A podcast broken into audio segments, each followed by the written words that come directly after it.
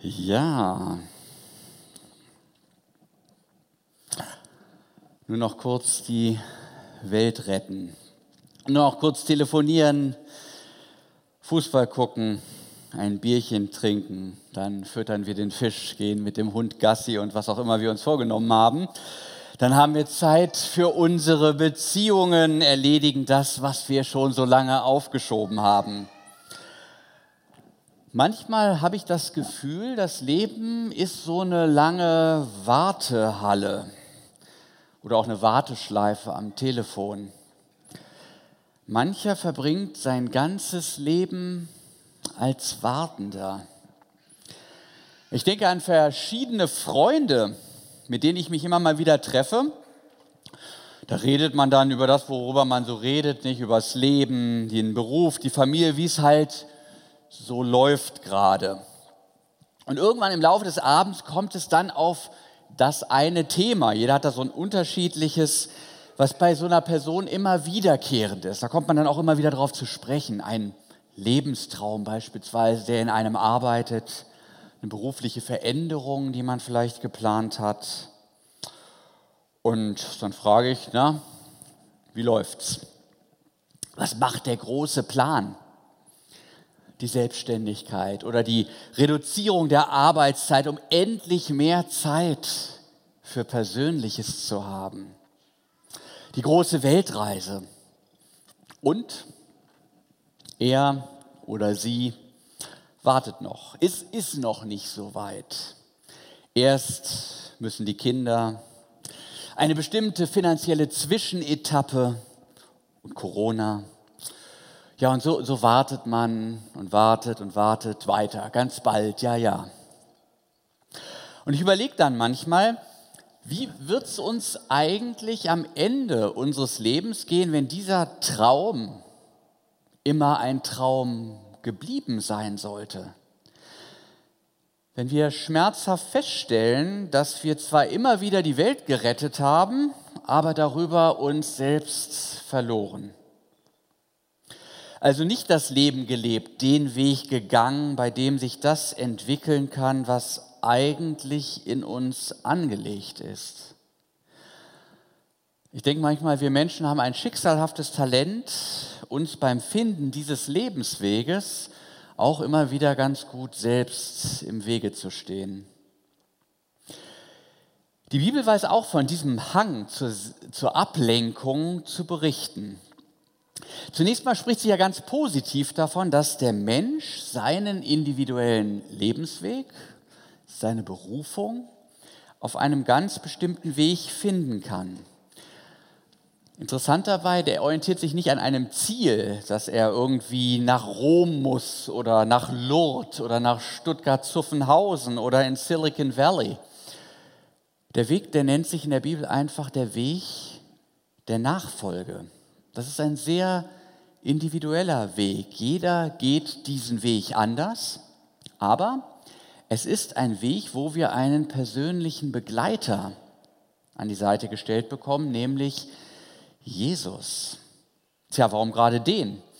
Weil wir, das ist der Reim, den ich mir darauf mache, in ihm sowohl den, die höchste und vollkommenste Wirklichkeit dieser Welt an die Seite bestellt bekommen. Wir nennen das Gott. Und weil wir in ihm zugleich etwas über den vollkommenen Menschen, den Menschen, wie er von Gott gedacht ist, lernen, beides zugleich, wie in so einem Hologramm. Und darum ist Nachfolge in der Bibel sozusagen das Bild, um den persönlichen Lebensweg in seiner erfüllten Form zu finden. Wer Jesus nachfolgt, der taucht auf ins Leben, weil er dem Leben selber ins Gesicht blickt. Dem lebendigen Gott und zugleich sich selbst in seiner allerlebendigsten Form, so wie wir sein könnten. Wenn wir mal ein kleines Abenteuer jetzt erleben wollen, dann rate ich zu Folgendem.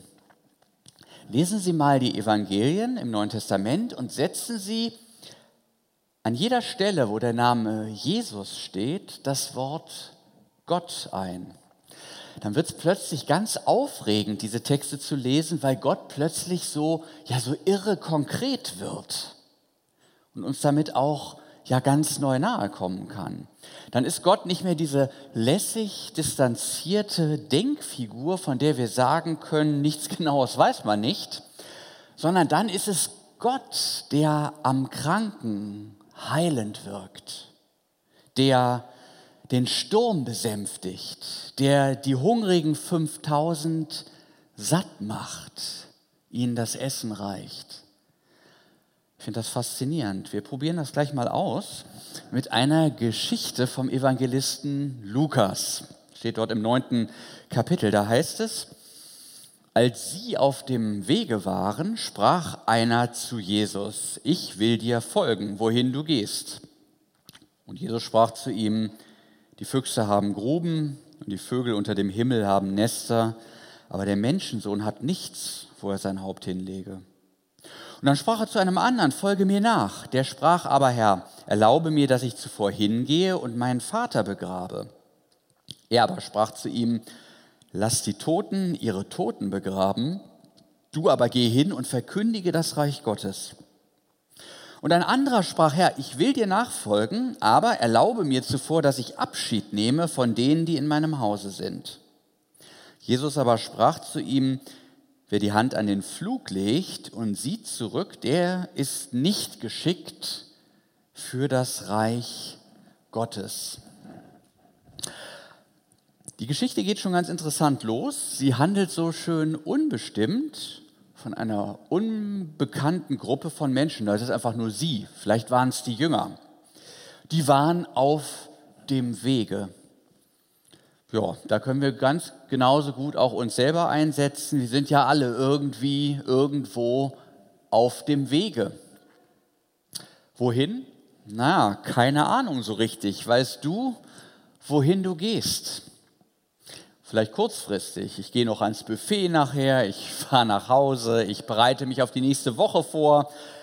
Aber so in der Lebensperspektive ist das doch eigentlich eine große Unbekannte. Wir sind unterwegs auf dem Meer der Zeit, hat mal einer gesagt, der hier öfter mal war. Und wir werden jetzt hineingenommen in die Schule des Lebens, ganz wörtlich. Es gab ja in der Antike überhaupt keinen institutionalisierten Schulbesuch, sondern wenn du was lernen wolltest, hast du dich einem Lehrer angeschlossen. Du gingst je nach Einkommensverhältnissen zu einem mehr oder weniger berühmten Rabbi hin und sagtest, ich will dir nachfolgen. Ich will bei dir lernen. Nimm mich in deine Schule auf. Dann hat man die Zahlungsmodalitäten geklärt und dann ging es los.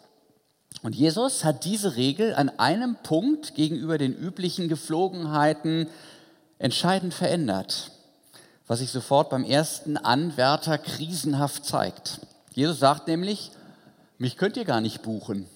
Gott ist kein Dienstleister, den man per Handschlag einkaufen könnte, sondern Gott ist der Heilige. Er ist das liebende Geheimnis der Welt. Die Begegnung mit ihm ist nicht einfach nur interessant oder lehrreich. Bei Gott in die Schule zu gehen bedeutet, transformiert zu werden, ein anderer zu werden. Du bekommst nicht nur einen Impuls, nein, du bekommst einen Anstoß zu einer ewigen Bewegung. Dazu kommen wir gleich. Wichtig für uns ist jetzt erstmal, da sind drei auf dem Wege und suchen ihren Lebensweg. Und jetzt schauen wir mal, was wir von denen für unsere eigene Suche mitnehmen können. Der erste, besonders erfinderisch. Wir nennen ihn mal den Himmelsstürmer. Der sagt sich, du, Religion ist schon eine wunderbare Sache. Ich habe gelesen, da lebt man viel gesünder. Es hilft auch beim Stressabbau. Es ist so eine Art Fitnessprogramm für die Seele. Im Einklang mit Gott und mit der Natur. So ganz chillig. Also Jesus, du brauchst mich gar nicht zu rufen. Ich folge dir schon aus eigener Einsicht. Ich gehöre nicht zu diesen Sitzenden. Ich habe den Hintern schon hochgekriegt. Ich komme dem Ruf Jesu einfach zuvor. Ist doch großartig, oder? Und da sagt Jesus, weißt du, du erinnerst mich an diesen Larry. Larry, der Lkw-Fahrer aus Los Angeles in Kalifornien. Larry hatte einen Traum. Er wollte fliegen. Aber wie du nicht auf meinen Ruf gewartet hast, sondern glaubst es aus eigener Kraft tun zu können, nachfolgen zu können, so meinte auch Larry seinen Lebenstraum selber verwirklichen zu wollen. Auf eigene Faust. Larry ging dazu in ein Geschäft für Armee- und Marinebedarf. Er kaufte 45 Wetterballons. Das sind so etwas überdimensionale Luftballons mit etwa 1,20 Meter Durchmesser, die unter anderem zu Wettermessungen in größeren Höhen verwendet werden. Larry kaufte auch etliche Gasflaschen mit Helium, befand seinen Gartenstuhl, der auch sonst für manchen bequemen Nachmittag auf der Terrasse sorgte, für gut genug, um ihm das Fliegen beizubringen. Das Seil zur Absicherung war schnell an die Stoßstange seines Pickup-Trucks gebunden. Die Ballons am Gartenstuhl gaben genügend Auftrieb für das Projekt Himmelwärts. Und Larry, ganz ein Mann fürs Praktische, schmierte sich noch schnell ein paar Sandwiches, griff sich ein gut gekühltes Sixpack Bier und vergaß auch seine Pistole nicht, die sozusagen die Rolle des Höhenruders spielen sollte. Nachdem er es sich, so stellte sich Larry zumindest vor, in etwa zehn Metern über dem Grundstück gemütlich gemacht haben würde und die Aussicht über seine Nachbarschaft ausreichend genossen. So, es sollte, man ahnt es, alles etwas anders kommen, wie es meist anders kommt, wenn jemand Herausforderungen, die er sucht, nicht überblicken kann was ihn in der Nachfolge erwartet, Dinge nämlich, zu denen man erst von Jesus gerufen und ausgerüstet werden muss, damit man sie auch meistert. Nachfolge heißt ja, Jesus geht vor, wir folgen. Das heißt, da ist kein Plan, da ist keine Roadmap. Da ist der Meister und sein Wort. Und wir hören und orientieren uns an ihm. Was nach der nächsten Lebensbiegung kommt, das wissen wir ja nicht. Das weiß nur unser Herr. Wir gehen nur mit. Wer meint mehr zu wissen, dem geht es dann wie Larry. Mangels Kenntnis der Auftriebswirkung dieser Ballons ahnte der nämlich nicht, dass ein beschaulicher Rundflug, äh, Rundflug eher einem Himmelfahrtskommando glich. Sobald er nämlich in seinem Gartenstuhl Platz nahm und die Leine zum Auto kappte, schwebte er nicht gemütlich auf die gewünschte Höhe, sondern es katapultierte ihn förmlich in die Luft, als käme Larry geradewegs aus dem Lauf seiner 44er Magnum. Seine abenteuerliche Gartenstuhlkonstruktion balancierte sich nicht bei zehn Metern über dem Haus aus, sondern stieg und stieg und stieg.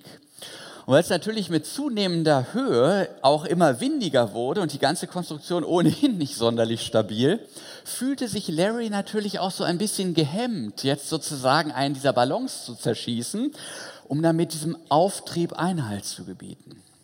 Und so stieg er weiter. Den kleinen Garten, aus dem er gestartet war, konnte er schon längst nicht mehr erkennen. Dumm war auch, dass er jetzt in den Einflugskorridor des Flughafens von Los Angeles geriet. Das war dann wiederum auch sein Glück, denn ein Flugzeugpilot sah ihn und gab den sicherlich nicht ganz alltäglichen äh, Funkspruch ab an den Tower, dass er gerade einen Typen in einem Gartenstuhl mit einer Knarre in der Hand äh, an ihm vorbeifliegen hat sehen. Da hätte ich gerne die Mimik des Typen im Tower gesehen. Und schließlich hat dann das LAPD, also die Los Angeles äh, Polizei, einen unterkühlten und völlig verängstigten Larry per Hubschrauber in einer nicht unriskanten Aktion vom Himmel geholt. Larry bekam eine Anklage wegen Verletzung des Luftraums über dem Flughafen und er wusste, dass es Himmelsstürmereien im Leben gibt, die man nicht selbst in Angriff nehmen sollte. Die Füchse haben Gruben und die Vögel unter dem Himmel haben Nester, aber der Menschensohn hat nichts, wo er sein Haupt hinlege. So formuliert es Jesus. Nachfolge ist kein religiöses Unternehmen, zu dem sich ein Mensch selbst entschließen könnte. Wenn er es von sich aus tut, dann sicher nicht aus den Motiven, die vor Jesus Bestand haben. Und darum gibt es hier volle Breitseite. Nachfolge kannst du nicht wollen, sagt Jesus. Hier muss dein Wollen aufhören. Hier musst du überhaupt erst lernen, dich in meinen Willen zu fügen. Du musst mich kennenlernen. Ich rufe dich, nicht du mich, sodass ich Teil deines sonstigen Lebenskonzepts werde, wo ich mich irgendwo einpasse. Niemand beruft sich selbst. Eine App wechselt ja auch nicht ihr Betriebssystem, sondern das Betriebssystem bestimmt, welche Apps installiert werden können. Wer den Himmel stürmen will, dem wird diese Reise zum Himmelfahrtskommando, das sollten wir sein lassen. Zur Nachfolge werden wir von Jesus gerufen, wir gehen nicht selbst. Nachfolge ist kein Lebensstil, den wir wählen könnten wie Nordic Walking. Nachfolge ist vielmehr Gottes persönliches Schöpfungswerk an dir durch sein Wort. Ja, jetzt haben wir ja noch zwei andere. Mal sehen, wie es mit denen klappt. Es scheint doch eigentlich alles in Butter. Die lassen sich von Jesus rufen und die sind noch nicht einmal abgeneigt. Der erste, das ist so ein ganz solider Typ, der überlegt sich, wie er es machen will, ist auf Ausgleich bedacht. Ein Mensch, der es versteht, gesellschaftliche Sitte und Konvention in eine Balance mit dem Anliegen Jesu zu bringen möglicherweise, ich bin mir nicht ganz sicher, könnte sogar der Anspruch des vierten Gebotes sein, die Eltern zu ehren, der ins Feld geführt wird, um den Ball, den Jesus ihm hier zuspielt, erstmal flach, flach halten zu können. Ja, Jesus, ich, ich höre deinen Ruf, aber erstmal muss ich hier noch eine Sache zu Ende bringen, muss meinem Vater die letzte Ehre erweisen. Man kann das aber auch noch mal ganz anders hören. Aus der Arbeit mit Suchtkranken kennen wir dieses Verhalten. Da will einer mit dem Rauchen aufhören. Woran erkennen wir, dass das nicht ernst meint? Genau, er will morgen aufhören. Und heute natürlich noch nicht.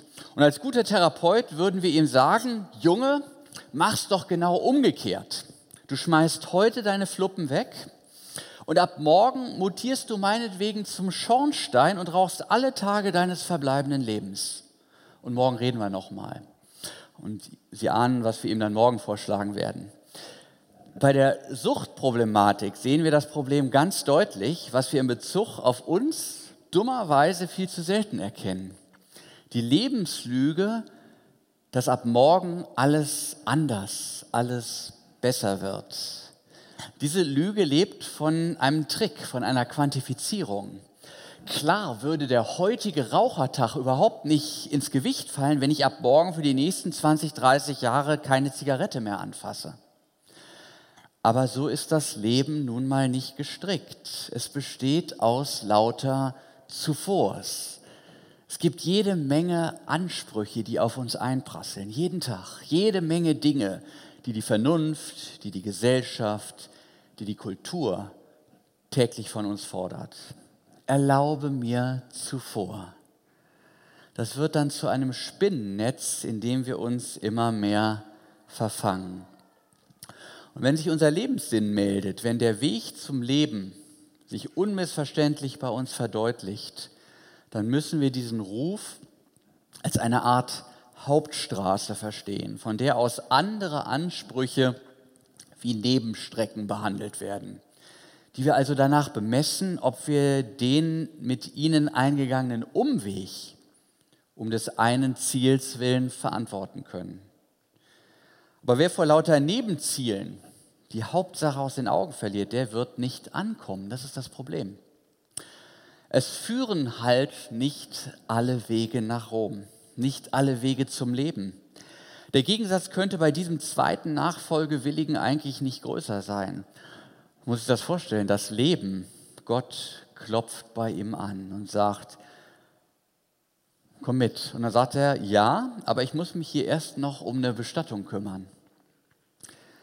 Dabei möchte man ihm zurufen, das ist doch gar nicht zeitgemäß. Wach doch mal auf, überleg doch mal ganz ernsthaft, wenn wir das, wenn wir es mit dem lebendigen Gott zu tun haben, für den der Tod ja keine ernsthafte Grenze darstellt, dann ist doch vieles, was wir in unserem Leben veranstalten, eigentlich so eine Art Totenkult.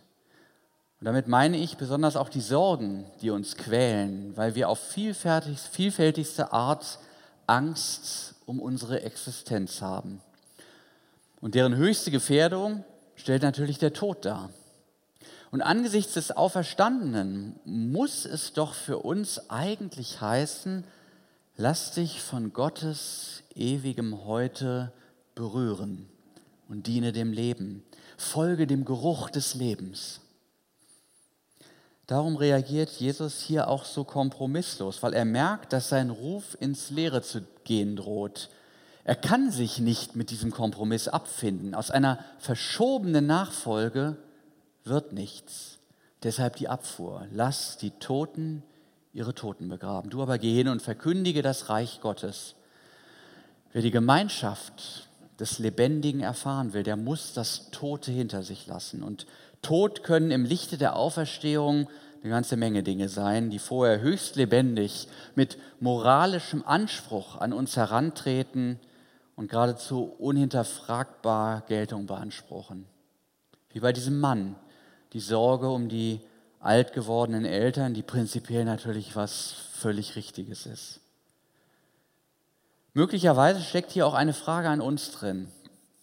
Welche alten Gewohnheiten, welche Gesetzmäßigkeiten meines Lebens haben im Licht der Auferstehung, im Licht des Sieges Jesu über den Tod eigentlich kein Anrecht mehr über mich? Welche Sorgen sollten eigentlich in meinem Leben obsolet sein? Und welche Bindungen müssen fallen? Spannende Fragen, finde ich. Wir kommen zum letzten Nachfolgewilligen. Der ist im zweiten ähnlich. Auch er will prinzipiell nachfolgen, will aber den Zeitpunkt des Eintretens in Jesu Nachfolge selbst bestimmen. Er glaubt, er habe das selbst in der Hand. Anders als der Vorgänger ist er weniger durch die Ansprüche der Gegenwart gehemmt. Ihn blockieren Dinge aus seiner Vergangenheit. Herr, ich will dir folgen, aber erlaube mir zuvor, dass ich Abschied nehme von denen, die in meinem Hause sind. Jesus aber sprach zu ihm, wer seine Hand an den Flug legt und sieht zurück, der ist nicht geschickt für das Reich Gottes. Ich denke dabei an die sprichwörtlich schwierige Kindheit. Manchmal sind es nur prägende Worte, die uns festgelegt haben. Der Vater, der gesagt hat, komm, aus dir wird nie was. Das wird dann leicht zu einer self-fulfilling prophecy. Etwas gelingt uns auf Anhieb nicht so gut und schon kommen diese inneren Stimmen. Ich habe es ja gewusst, ich krieg's nicht hin. Mein Vater hat schon gesagt, ich bring's einfach nicht. Und dann stehst du da. Und die Vergangenheit, die kann wirklich schmerzhaft und blockierend sein. So schmerzhaft, dass sie uns sogar betäubt, psychologisch ganz äh, geschickt und uns gerade deshalb hinterrücks zum Ruhekissen wird. Ich kann das sowieso nicht. Hätte man mich besser gefördert damals, wäre heute auch was aus mir geworden. Und der Groll auf die verfuschte Vergangenheit wird zum Rachegrund für die Gegenwart. Ich erinnere nur an Eric Harris, über den wir vor zwei Wochen sprachen, die Geschichte von Kain und Abel. Man nimmt am Leben selbst Ärgernis und sagt, ich rühre hier keinen Finger ich übernehme keine Verantwortung. Oder noch schlimmer, ich ziehe euch mit runter in den Abgrund. Die Welt hat es nicht besser verdient. Wie wär's, wenn wir bei allen mutmaßlich schlechten Worten des irdischen Vaters oder sonst einer Leitperson, die in unser Leben so negativ reingesprochen hat, wenn wir an dessen Stelle oder deren Stelle dem himmlischen dem himmlischen Vater ein bisschen besser zu hören. Er sagt, folge mir nach. Hörst du das? Mir, dem gnädigen und barmherzigen Schöpfergott. Ich habe dich wunderbar geschaffen. Du hast genau die Begabung und das Potenzial, um für mich wertvoll zu sein. Du bist brauchbar, so wie du bist. Du brauchst dich nicht mit anderen zu vergleichen. Schau nicht zurück. Gib der Vergangenheit keine Macht über dich. Schau auf Jesus. Er führt dich auf deinem Lebensweg. Er heilt dich. Es liegt nicht an deiner Kraft. Es liegt an ihm. Er trägt die Last auch deiner Geschichte. Was nehmen wir heute aus diesem Gottesdienst für unseren Lebensweg mit? Ich finde drei Sachen. Erstens, es kommt auf die richtige Motivation an. Wir müssen dieses Leben nicht selbst bewältigen, sondern wir holen uns die Kraft dazu aus der Liebe Gottes, die uns Heimat auch in der Heimatlosigkeit sein kann. Selbst da, wo wir keinen Ort haben, wo wir unser Haupt hinlegen können. Zweitens, wir folgen dem himmlischen Geruch des Lebens und lassen uns nicht durch den Totenkult der Sorge ablenken oder gar verunsichern. Und drittens, wir geben der Vergangenheit keine Macht über uns, indem wir auf den schauen, der uns wunderbar nach seinem Ebenbild gemacht hat und deshalb auch eine gangbare Zukunft für uns bereithält. Wer es gerne noch kompakter hätte, dem fasse ich es in einem Wort zusammen. Jesus. Er sagt von sich, ich bin der Weg, ich bin die Wahrheit und das Leben. Ich bin das Bild des Vaters, das Ebenbild des ewigen Gottes, das Urbild des erlösten Menschen. Ich bin das Spiegelbild Gottes und gleichzeitig die Blaupause des Menschen, wie ihn sich Gott gedacht hat. Du willst auftauchen ins Leben? Dann hier entlang bitte, sagt Jesus, folge mir nach. Amen.